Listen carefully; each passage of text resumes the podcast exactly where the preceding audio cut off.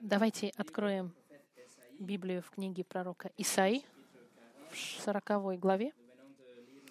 Мы только что с вами зачитали часть, и мы сейчас посетим еще раз эти же стихи.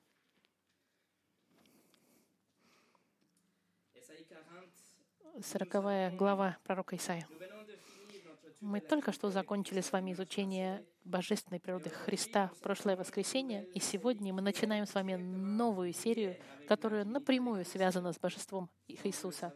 Как вы знаете, здесь каждое воскресенье мы изучаем Библию таким образом, что мы берем часть из Библии, стих за стихом, и через текст мы пытаемся узнать, что же текст значит, что он говорит и что обозначают слова. Сегодня в этой серии мы немножечко будем по-другому изучать. Мы будем очерчивать везде в Библии, искать истины. Мы будем путешествовать в течение всей Библии в поисках жемчужин правды, которые мы вместе с вами объединим в красивое колье жемчужной правды, чтобы лучше знать Господа. Я прошлое воскресенье вам сообщил новую серию, которую мы начнем — которое это изучение характеристик Бога или Его качеств, качеств характера Бога. Теперь, когда мы знаем, что Иисус — это Бог, теперь дайте я покажу вам, каков Он, этот Бог, каков есть Бог и каковы Его характеристики. Мы с вами будем путешествовать через Библию, чтобы найти все эти истины, и в конце этой серии мы по-настоящему познаем и будем знать, кто же этот Бог, которого мы прославляем. И до того, как мы с вами начали наш, нашу службу, мы с вами зачитали с 9 по 28 стих, где пророку приказано объявить благую весть Иуде, что присутствие Бога там, и он описал немного характеристики и качества Бога. Что же это за Бог? И почему это благая весть, что Бог там? Я бы хотел вам зачитать несколько стихов. Несколько стихов, которые мы изучим с вами сначала. Посмотрите в 40 главе, 18 стих. Бог говорит, «Итак, кому уподобите вы Бога, и какое подобие найдете Ему?» Теперь прыгните в 25 стих, пожалуйста. Повторный вопрос. «Кому же вы уподобите меня и с кем сравните?» — говорит святой. Поднимите глаза ваши на высоту небес и посмотрите, кто сотворил их, кто выводит воинство их счетом. Он всех их называет по имени по множеству могущества и великой силе у него ничто не выбывает. Как же говоришь ты, Яков, и высказываясь Израиль, «Путь мой сокрыт от Господа, и дело мое забыто у Бога моего»? Разве ты не знаешь? Разве ты не слышал, что вечный Господь Бог, сотворивший концы земли, не утомляется и не изнемогает, разум его неисследим?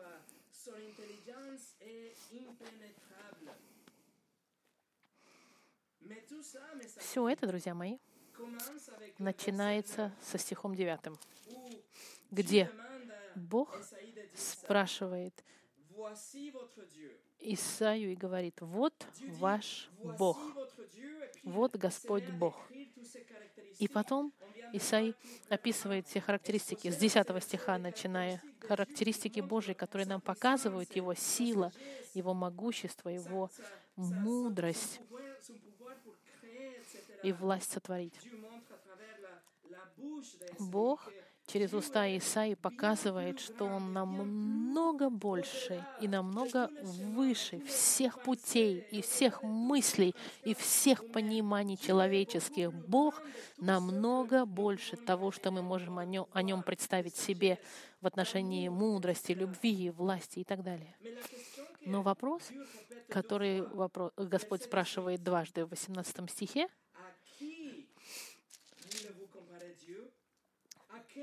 Кому уподобите вы Бога и какое подобие найдете Ему? И ответ, конечно, ни с кем, Ни с кем невозможно сравнить Бога с кем бы то ни было. Мы даже не можем сказать, Бог, Он как такой или как такой. И вопрос, повторенный в 25 стихе, с кем вы меня сравните и на кого уподобите? И тот же самый ответ. Ни с кем мы не можем сравнить Бога ни с кем, чтобы понять Его лучше. И тогда, если Бог ни с кем не сравним, если Бог не может быть изображен или представлен кем-то или чем-то, каков же Он тогда? Как мы можем понять, кто этот Бог? Как можем мы описать этого Бога, если нет пунктов сравнения, если мы ни с кем не можем сравнить? Айнштайн, известный ученый, помните, сказал, да, мы знаем, что есть во Вселенной космическая сила, и она неизвестна. Айнштайн был прав в отношении, что была какая-то космическая сила, но он, был, он, он ошибался в том, что это Бог. И он ошибался в том, что мы, да, мы можем познать Бога, мы можем познать Бога, этого Бога, потому что этот Бог имеет личность. Этот Бог может быть познаваем, и Он хочет быть познаваем. Тогда каков же Он? Что же Он о себе открыл в Слове Своем, чтобы мы могли понять Его лучше? И именно это мы будем с вами изучать в этой серии. Мы будем изучать Его качество характера, Его природу, Его совершенство и Его сущность. Мы с вами узнаем все, что делает Бога Богом. А что делает Бога Богом? Я, однако, должен предупредить вас. Нам понадобится вечность на самом деле, чтобы по-настоящему понять характер Бога. Этот сюжет и эта работа она настолько необъятна, это все равно, что если мы попытались с вами, попытались бы обхватить э, Атлантический океан. Наш дух и наш мозг, наши мысли мы настолько ограничены и маленькие, что мы, возможно, почувствуем, что для нас это слишком, чтобы понять, что мы никогда не можем понять Бога. Мы таким образом будем нашу веру проявлять. И я вас убеждаю, все, что Бог объяснял в Библии, и все, что Бог хочет, чтобы мы знали в отношении Его, это идет от Него для того, чтобы мы Его познали. Чтобы мы пришли к Нему с пониманием Его личности, чтобы мы могли прославить Его по-настоящему, благодаря и через Его характеристики. Вот что мы с вами увидим сегодня и в этой серии. Но до того, как начнем, давайте помолимся. Господь, мы попытаемся забраться на самую высокую гору, на Монблан. Мы попытаемся сейчас переплыть Атлантический океан, смотря на все эти характеристики, попытаясь познать Тебя больше. И именно поэтому со всей кротостью я молю Тебя, Господь, что помог мне и моим собратьям и сестрам понять и схватить твоих, твой характер, чтобы понимать Тебя лучше, чтобы каждый раз, когда мы говорили о Тебе, у нас был этот образ этого невероятного могучего Бога. Не просто Бога любви, который спас Моисея, израильский народ, но чтобы мы могли видеть Тебя как Тебя таким образом, чтобы это зажгло нашу любовь к Тебе и укрепило нас, и сделало нас а, еще больше влюбленными в Тебя. Молю, Господь, помоги, пожалуйста, в течение этой серии и в течение сегодняшнего послания. Именем Христа молю Тебя. Аминь. Сегодняшнее послание называется «Вот Господь ваш». Вот Господь ваш. И сегодняшнее послание на самом деле это просто вступление в нашу серию. Мы будем изучать все его характеристики, но сегодня мы не сможем их увидеть все. Сегодня мы просто подготовимся, чтобы мы могли начать со следующего воскресенья с конкретными качествами Бога. Сегодня я предлагаю вам посмотреть три аспекта или три субтитра сегодня. Первое — важность познания Бога и важность познания характеристик Бога. Второе — единство всех этих характеристик. И третье — мы, мы только с вами перечислим все эти характеристики. Начинаем с важностью познания Бога и понимания Его характеристик. Поэтому пойдемте с вами в Псалмы, 50 глава. Э, в русском переводе может быть немножко другая. Минуточку, я сейчас уточню.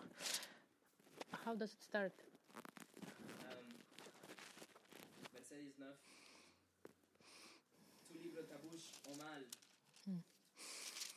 Девятнадцатый стих.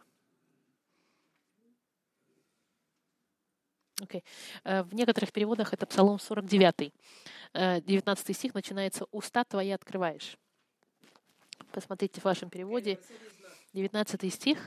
В моем переводе это 49-й псалом. Бог говорит, «Уста твои открываешь на злословие, и язык твой сплетает коварство.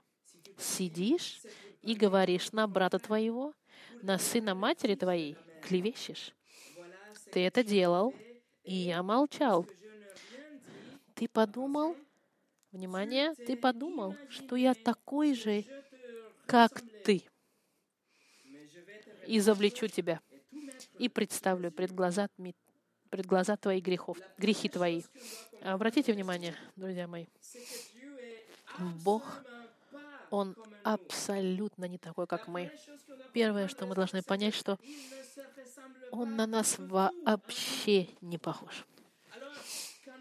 Поэтому, когда мы думаем о Боге, думаем ли мы о ком-то, кто похож на меня? Ну, каждый на себя имеется в виду. Каждый со своими личными характеристиками, со своими личными ценностями и со своей моралью. Думаем ли, что Бог таков? Что вы думаете и представляете, когда вы думаете о Боге? А известный один проповедник вот что сказал, Тозер.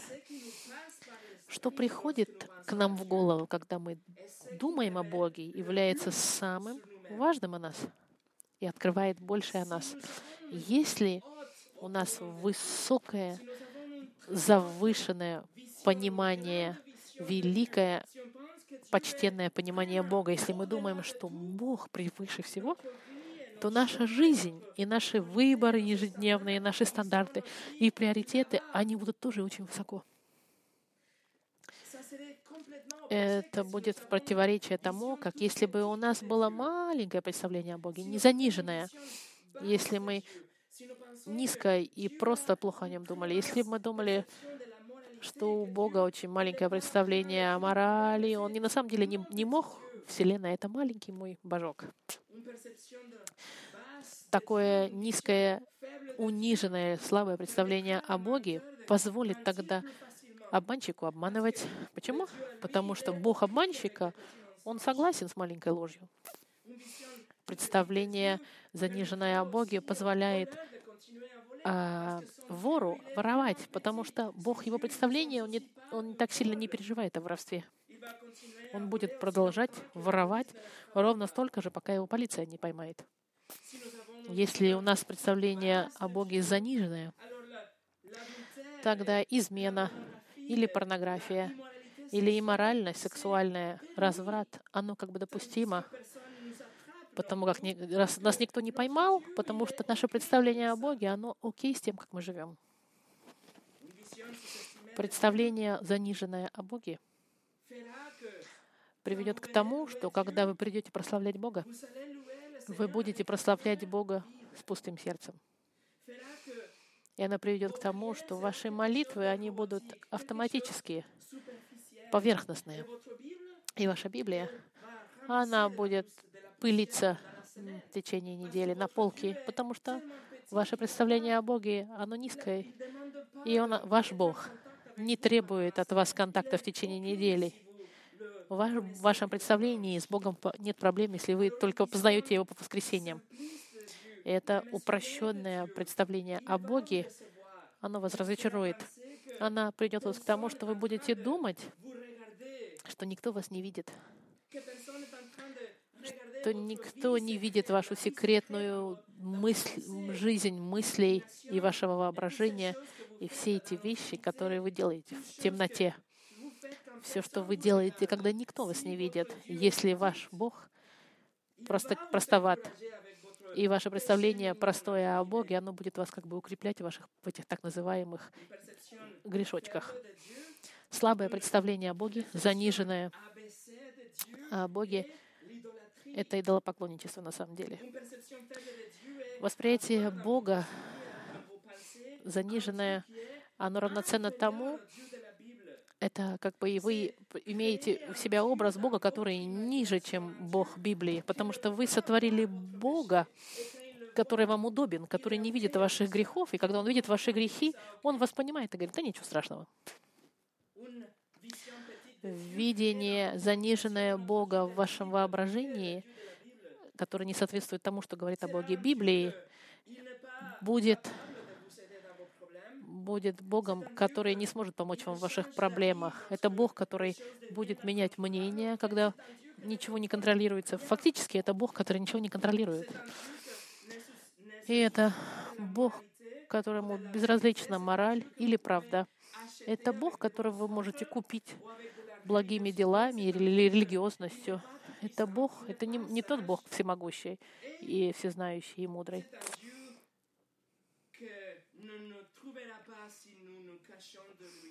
И это Бог, который не будет нас искать, если мы будем от Него прятаться. Это Бог, который никого не пошлет в ад, и особенно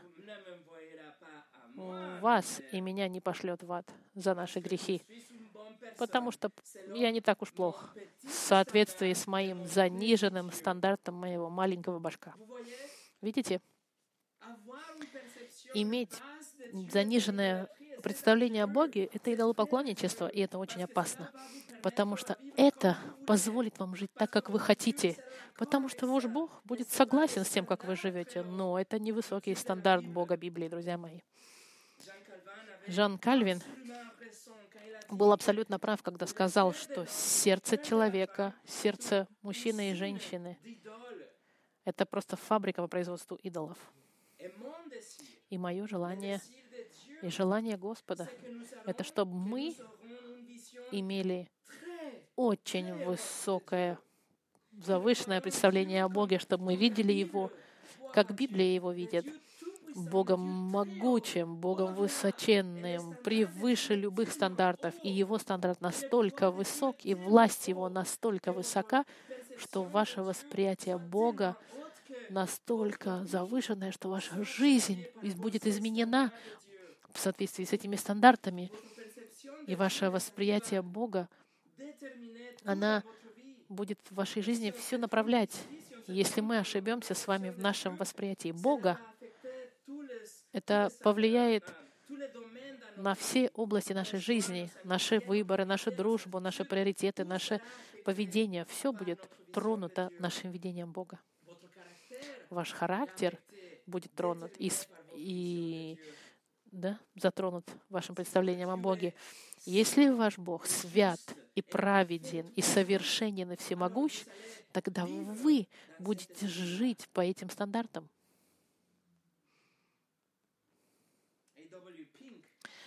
А, э, а W. Пинк сказал, духовное и спасающее знание Бога является величайшей нуждой каждого человека. Нам по-настоящему нужно понимать и знать качество Бога, чтобы знать, каков Он, этот Бог. И что же вы думаете? Что приходит вам в голову, когда вы думаете о Боге? Из всех грехов, которые живут в сердце человека, идолопоклончество, безусловно, худшее из всех. Потому что идолопоклонничество вам вас заставит думать, что Бог отличается от того, что Он сказал, Он есть. Идолопоклонничество заставит вас представлять, что ваш Бог очень доволен с вами, и ничего в вашей жизни менять не надо. Все хорошо у вас. Идолопоклонничество скажет вам, каждый раз, когда вы грешите, Бог как бы отворачивается и на вас не смотрит. И никогда не сердится на вас. Идолопоклонничество заставит вас создать Бога, с которым вам удобно жить. Но это не Бог Библии, друзья мои. Псалом, который мы только что зачитали, 49-й. Бог сказал, «Ты подумал, что я такой же, как ты, но я изобличу тебя». И это проблема идолопоклонничества. Мы думаем, что Бог похож на нас, что у Бога наши стандарты и наши приоритеты. Идолопоклонничество не лимитируется только тем, что вы поклоняетесь каким-то иконам или статуям. Я уверен, что если бы кто-то из нас пытался поклониться какой-то иконке или, или статуэтке, мы бы сразу же отделились бы от этого человека, мы бы сразу почувствовали себя неудобно, мы сразу бы поняли, что это чистое идолопоклонничество. Но историки пишут, что в старинных культурах в начале человечества, в основании Греции, Египта и Рима не было физических идолов и не было статуэток. Это пишут историки. Юсебиус написал, что самые старинные цивилизации не имели физических идолов. И самый первый физический идол мы с вами находим во времена Авраама, когда он жил в Уре. Но идолопоклонничество, даже если это не физическое, идолопоклонничество существует с самого начала.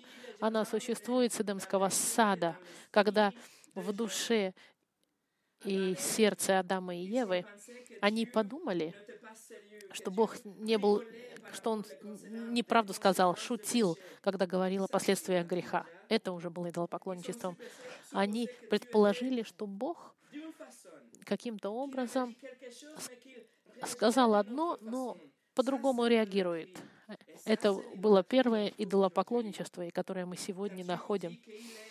Когда Бог вам говорит в Библии, что Он А, а вы говорите, нет, Бог это Б. Когда мы думаем, что Бог согласен с нами, если мы пойдем налево, в то время как в Библии сказано «иди направо». Идолопоклонничество направляет нас к тому, что ваш путь и ваш выбор лучше того, что предложил вам Бог. Идолопоклонничество настоящее — это вы, когда вы решаете сами, каков это Бог, вместо того, чтобы изучать и познавать такой, какой Он есть на самом деле.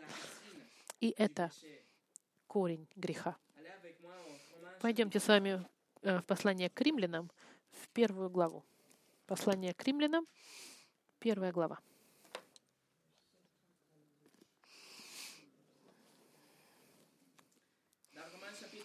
Первой главе послания к римлянам, начиная с 18 стиха, Павел сейчас открывает лавину грехов. Он напишет сейчас огромный снежный ком, который будет возрастать и возрастать и увеличиваться. Это снежный ком имморальности, аморальности.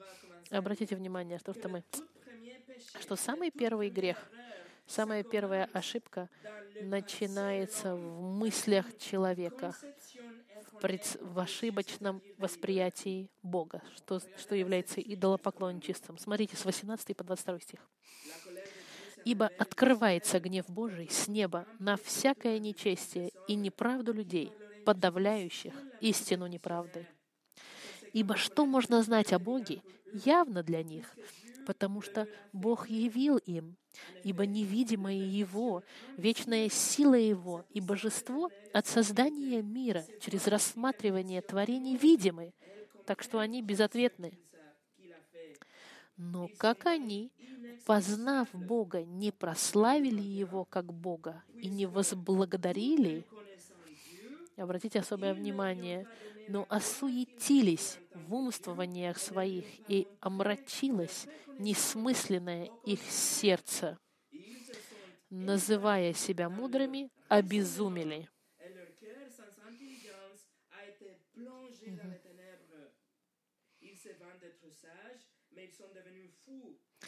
И славу нетленного Бога изменили в образ, подобный тленному человеку и птицам, и четвероногим, и присмыкающимся.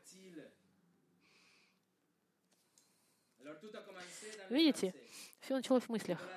Идолопоклонничество началось тогда, когда они признали, что Бог есть, но они не пошли за тем, что Бог сказал. Они не схватили и не поняли характер Бога, как ему он открылся. И они в своей голове, они начали действовать по-другому. Они стали делать себе из глины статуэток, идолов, из, из дерева, и сказали, это мой Бог. И они сказали, мой Бог здесь, Он доволен, когда я доволен, и мой Бог счастлив. Неважно, что я делаю. Если я счастлив, то Он счастлив. Все, что связано с поклонничеством, оно как бы представляет вещи и говорит, Бог вот такой, каким я его представляю. И начиная с этого момента, начиная с заниженного видения о Боге, развивается настоящий хаос, извращение, жизнь, наполненная греха и лавина, лавина аморальности. 24-25 стих, обратите внимание, к чему ведет нас идолопоклонничество. То и предал их Бог, 24 стих, в похотях сердец их нечистоте, так что они осквернили сами свои тела. Они заменили истину Божью ложью и поклонялись и служили творению вместо Творца, который благословен во веки. Аминь. А моральность приходит. И 26 и 27 стих приходит гомосексуализм. «Потому предал их Бог постыдным страстям, Женщины их заменили естественное употребление противоестественным. Подобно и мужчины, оставив естественное употребление женского пола, разжигались похотью друг на друга. Мужчины на мужчинах, делая срам и получая в самих себя должное возмездие за свое заблуждение.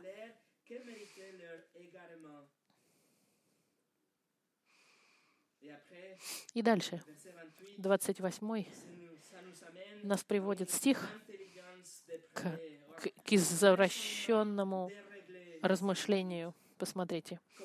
И как они не заботились иметь Бога в разуме, то предал их Бог привратному уму делать непотребство. Так, да. И лавина продолжается. С 29 по 31 стих переводятся все возможные грехи, так что они исполнены всякой неправды, блуда, лукавства, корыстолюбия, злобы, исполнены зависти, убийства, распри, обмана, злонравия, злоречивы, клеветники, богоненавистники, обидчики, самохвалы, горды, изобретательный на зло, непослушный родителям, безрассудный, вероломный, нелюбовный, непримиримый, немилостивый.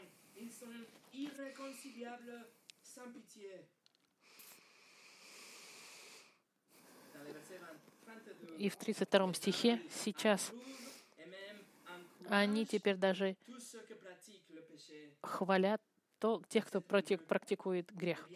Они знают праведный суд Божий, что делающие такие дела достойны смерти, однако не только их делают, но и делающих ободряют. Теперь все это, все это начинается с идолопоклонничеством в мыслях, с заниженным восприятием Бога, с человеком, который говорит, Бог сказал это, но я думаю, что он на самом деле имел в виду другое. Это, это падение в яму. бесконечная в яму греха и смерти. Но все началось с неправильным пониманием Бога, заниженным пониманием Бога. И именно поэтому, как мы с вами обратили внимание в начале, то, что мы представляем о Боге, когда мы думаем о Боге, проявляет нас в лучшей степени. Мы должны понимать и познавать Бога таким, какой Он есть, а не таким, каким мы хотим его увидеть. Поэтому в ближайшей неделе мы будем изучать характеристики Бога, потому что я хочу, чтобы у нас видение Бога было таким, каким Он открылся в Библии. Чтобы мы не думали, что Бог, Он А или Б, когда Он сказал, что Он С.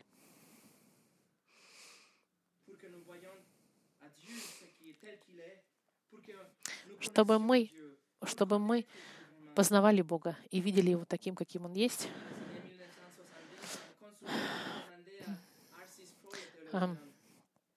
В, 60, в 70-х годах один консультант спросил известного проповедника, что является самым важным, чтобы неверу, что неверующие люди должны знать. И он ответил очень легко, простой вопрос. Они не знают, кто, кто такой Бог.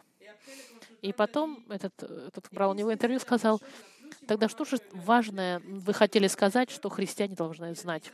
Он сказал, это тоже легко. Они тоже не знают, кто такой Бог, какой Он. Самое важное — это понимать и познавать Бога, знать, какой Он.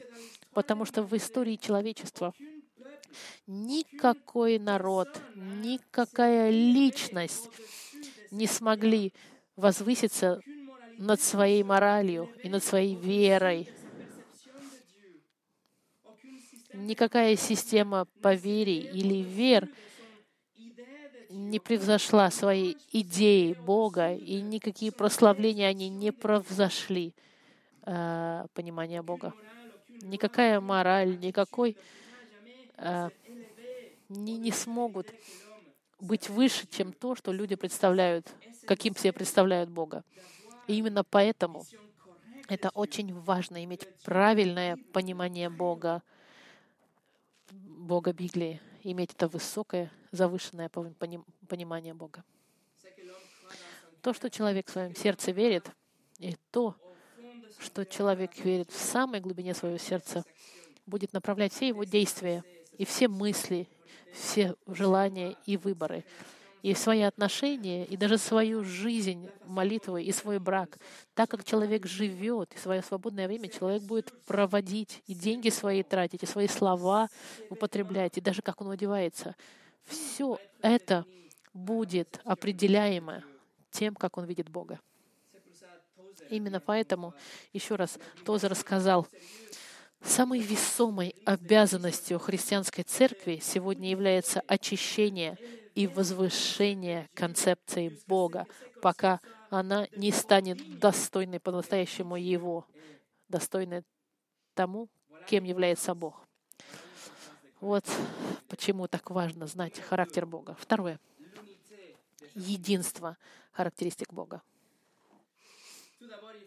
Нужно сначала понять, что когда мы с вами будем изучать характеристики Бога, мы должны помнить, что есть единство в характере Бога. Нужно понять, что даже если есть разные характеристики Бога, они, они не отдельные компоненты, они не противоречат друг другу. Например, Бог, Он не является на 60% любовь, плюс 20% правосудия, плюс 10% гнев. Нет все характеристики Бога, любовь, правосудие, гнев и так далее, они все полностью присутствуют все время в личности Бога. Бог в этом смысле, он достаточно прост. У него нет каких-то элементов, которые меняются. Он не меняется, не изменяется, не растет. И качество его не меняется в зависимости от времени или обстоятельств. Все характеристики Бога, они полностью присутствует все время. И есть единство и постоянство его характера. Например, когда правосудие Бога, праведность Его, э, заключа, э, наказывает грешника на смерть, нет сражения между правосудием и милостью. Не может быть, чтобы правосудие с милостью боролись, и потом тот, тот, выиграет, тот решит, наказан или оправдан. Нет. Никогда у Бога нет спора между характеристиками. Нет никогда спора между милостью и гневом, состраданием и праведностью. Нет. Когда Бог наказывает грешника на смерть, милость и сострадание, и мудрость, и власть, и любовь, они все вместе полностью согласны с этим наказанием. И с этим заявлением о смертной казни, например. Нет никогда внутреннего конфликта в Боге. И нет никогда борьбы между правосудием и милостью. Нет никаких сражений между милостью Бога, которая пытается простить, и праведностью, которая пытается наказать. Никогда этого не происходит, таких конфликтов, которые могут быть в человеке. Иногда у нас внутри могут быть конфликты в наших эмоциях. В характере Бога нет конфликтов. Есть единство. Все характеристики, они все согласны с тем, что делает Бог. Правосудие смотрит на грешника без Христа и говорит, он должен быть наказан. И право, праведность смотрит на грешника во Христе и говорит, нет, а это должен быть прощен. И именно поэтому в Откровении, в 16 главе, помните, когда Бог судит землю, небеса говорят, да, Господь Бог всемогущий, правдивый и праведный Твои суды. И Псалом 89 э, говорит, что правосудие и правота — основание престола Твоего. Милость и истина шествуют пред лицем Твоим. Нужно понимать, что есть единство характеристик Бога. Бог — это сумма всех этих характеристик. Он святой, Он любовь, Он праведный, Он всемогущий. И все эти характеристики, они никогда между собой не разделяются. Они вечно и совершенно одинаковы, неизменны. Есть единство в характеристике. Но, но второе, и это нужно обратить особое внимание. Во-вторых, есть единство внутри Троицы Божьей. Не только характер Бога между собой унин, объединен и согласен, но мы знаем, что Бог — это единство трех личностей. Каждый характер, который мы сегодня будем с вами изучать, он полностью и целиком и в совершенстве присутствует в Отце, в Сыне и в Духе Святом. Мы только что с вами изучили 24 часа божественной природы Христа, и мы видели свидетельство Божьего Писания, которое говорит, что Иисус — это Бог во плоти. Если Иисус является Богом, значит, все характеристики Бога, они присутствуют в личности Христа постоянно. И таким же образом Библия нам говорит, что Дух Святой, Он тоже Бог. Дух Святой — это не какая-то космическая сила, как сказал Эйнштейн, или, или не как электричество, как говорят свидетели Иеговы. Он тоже личность. Дух Святой, Он личность внутри этой Троицы. Библия учит, что Дух Святой имеет эмоции, у него есть воля, у него есть мысли. Это характеристики личности. Он личность. Он может говорить, он может иметь отношения, он может быть расстроен и страдать. Он личность. И так как Он Бог, все характеристики Бога, они в Нем, в Духе Святом присутствуют постоянно тоже. Наша Троица, триединая Троица, три личности в одной, а, в одном союзе. И одновременно, будучи нас разным друг от друга, все эти три личности имеют все эти характеристики вместе полностью. Поэтому, когда мы будем изучать с вами характеристики Бога, например, когда мы будем изучать, что Бог, Он везде сущ, что значит везде, все время, постоянно, не нужно думать только о Духе Святом. Нужно думать об Отце, о Сыне тоже. Да, Сын Божий, Он тоже везде сущ. Когда мы будем думать о гневе Божьем, не нужно думать, что только у Отца гнев.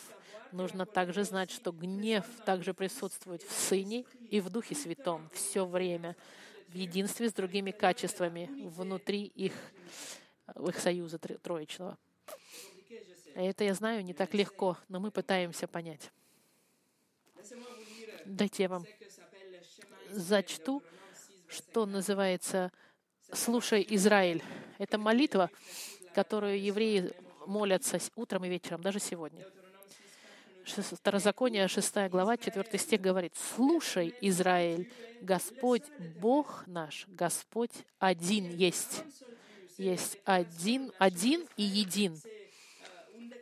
Заявление «Слушай, Израиля» — это заявление, которое очень известно евреям. Это обращение Бога к, Израилю, которое является базой иудаизма и базой христианства. Один Бог. Но вместе с этим пойдемте с вами в, э, в Евангелие от Марка. Евангелие от Марка, 12 глава. Один Бог вечный. 12 глава э, Евангелия от Марка.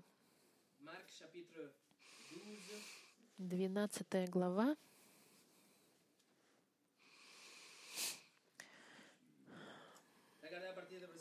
Посмотрите, начиная с 18 стиха.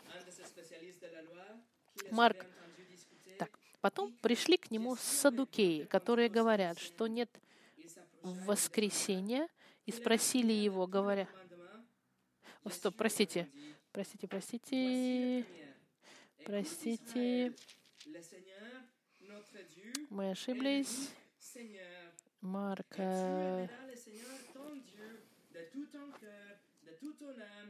Ага, 28 стих. Один из книжников, слыша их, их э, прения и видя, что Иисус хорошо им отвечал, подошел и спросил его, какая первая из всех заповедей? Иисус отвечал ему, первая из всех заповедей, слушай, Израиль, Господь Бог наш, есть Господь единый, и возлюби Господа Бога твоего всем сердцем твоим, и всей душой твоей, и всем разумением твоим, и всей крепостью твоей. Вот первая заповедь. Вторая, подобная ей, возлюби ближнего твоего, как самого себя. Иной, большей заповеди этих, заповеди нет. Иисус подчеркивает, слушай, Израиль, он подтверждает то, что я вам сказал в отношении второзакония, он подтверждает, что есть один Бог. Он также подтверждает, что Бог один и единый, и все время в течение своей службы он подкреплял, заявлял и подтверждал, что Он есть Бог. Иисус сказал в сказал, что нужно иметь Бога всем сердцем своим, и всей душой своей, и всем разумением твоим. Это значит, что мы не должны разделять наше сердце. Половина отцу, половина сыну. Или, или треть нашего сердца каждому из троицы. Нет. Он говорит, что Бог есть один, и Он является, Иисус является частью этого Бога, и мы должны Бога всем тем, что у нас есть. Все три личности, но один Бог. Это наш Бог. Наша, наша верность, она не Отцу, не Сыну или не Святого Духа, это Богу. И внутри этого Бога нет соревнования между тремя персонами лично, Троицы. Когда вы любите Бога, или и когда вы знаете, что Бог вас прощает и вас принимает, это значит, что Отец, Сын и Дух Святой вас любят, вас прощают и вас принимают. Есть единство внутри этой Троицы. Иисус сказал, если вы меня знаете, знаете Отца. И есть это единство внутри, между ними, совершенное единство. Наше спасение, оно тоже триедино. Когда мы спасены, это три личности, которые действуют, чтобы спасти каждого. Отец избирает, Сын спасает, и Дух Святой подтверждает и укрепляет. Все три члена Троицы, они присутствуют во всем, что происходит в нашей жизни. И наша любовь к Богу — это наша любовь к Троице, к Отцу, Сыну и Духу Святому. Один Бог, три личности, друзья мои. Вот ваш Бог. И если вы говорите, ну, но это сложно, это не мой Бог, тогда вы попадаете в идолопоклонничество. Бог открылся, что Он триедин. И Он открыл это, даже если мы не можем полностью понять, как это работает и как это происходит внутри Троицы. Это то, что Он избрал нам открыть. Он решил открыть нам, что Он единство этих трех личностей. Есть единство Его характеристик и единство в Его Троице. И в заключении дайте я вам перечислю характеристики, которые мы будем изучать. Я избрал 15 характеристик, которые мы с вами изучим в следующие несколько недель. Мы изучим, мы пытаемся понять, чтобы лучше знать Бога. Мы видели, что это важно. И вот они характеристики. Первое, следующее воскресенье, независимость Бога или самосуществование Бога. Это значит, что в нем есть жизнь, которая не зависит ни от чего другого. Он независим от всего. Второе. Духовность Бога. Бог — это дух. У него нет тела. Мы не можем его видеть как тело. Третье. Всевластие Бога. Он царствует и управляет над каждым атомом и над каждым сердцем. Четвертое — святость Бога. Бог э, превосходящий, Он выше и больше всех грехов и недостатков. Он чист. Пятое — вездесущность Бога. Бог всегда и везде находится. Шестое — Он всезнающий. Бог знает все, полностью все, прошлое, настоящее, будущее, все мысли и все э, мотивы. Седьмое, он всемогущий. Это значит, что у него есть все власти всегда. Восьмое, он неизменен. Никогда он не меняется. Он не увеличивается, не вырастает, не улучшается. Он не меняет мнение, он неизменен. Десятое, девятое, простите. Он, он правдив, Он никогда нас не разочарует и будет вести нас в правде.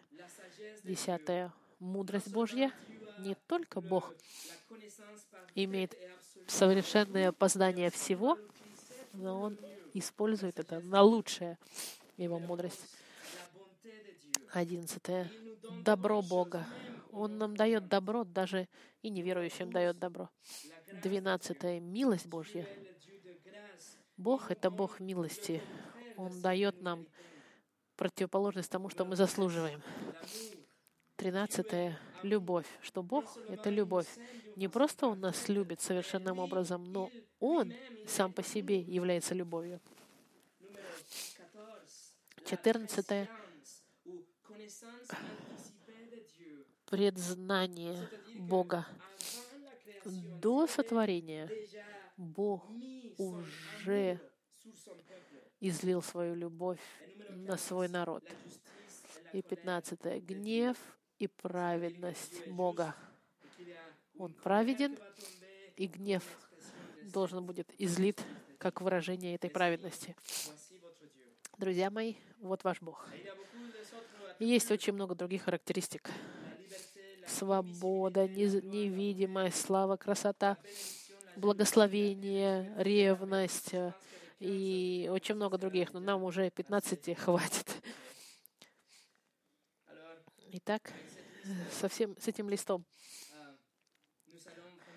мы попытаемся обнять необъятное. Но делая это, мы с вами расширим наше сердце.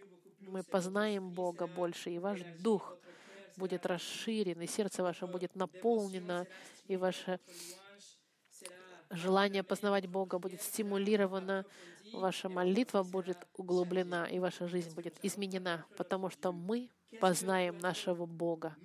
Что же может быть лучше, чем познавать Бога для того, чтобы потом сказать, вот наш Бог. Помолимся в заключении. Господь, сегодня мы видели и посмотрели на важность познания Тебя, важность по-настоящему знать, каков Ты, важность того, чтобы не упасть в идолопоклонничество и не, не думать о Тебе не так, какой Ты есть на самом деле. Мы видели все эти качества единые внутри Троицы. Все это, конечно, гораздо сложнее, чем то, к чему мы привыкли понимать. Но я прошу, Господь, чтобы через Духа Твоему Ты помог, Духа Твоего Ты помог нам работать даже в течение недели, чтобы мы могли размышлять на этих вещах и укрепляться в наших сердцах, чтобы мы могли в следующее воскресенье прийти и начать плавать через это море Твоих великолепных характеристик. Мы благодарим, Господь, Тебя за Слово Твое, которое говорит нам о том, какой Ты есть. Даже если мы и не можем схватить грандиозность на сто процентов того, какой Ты есть, все это лишь нам поможет понять Тебя больше и укрепит нашу любовь к Тебе и наше прославление от Тебя. Господь, пожалуйста, работай в наших сердцах даже в течение недели. Именем Иисуса я молю Тебя. Аминь.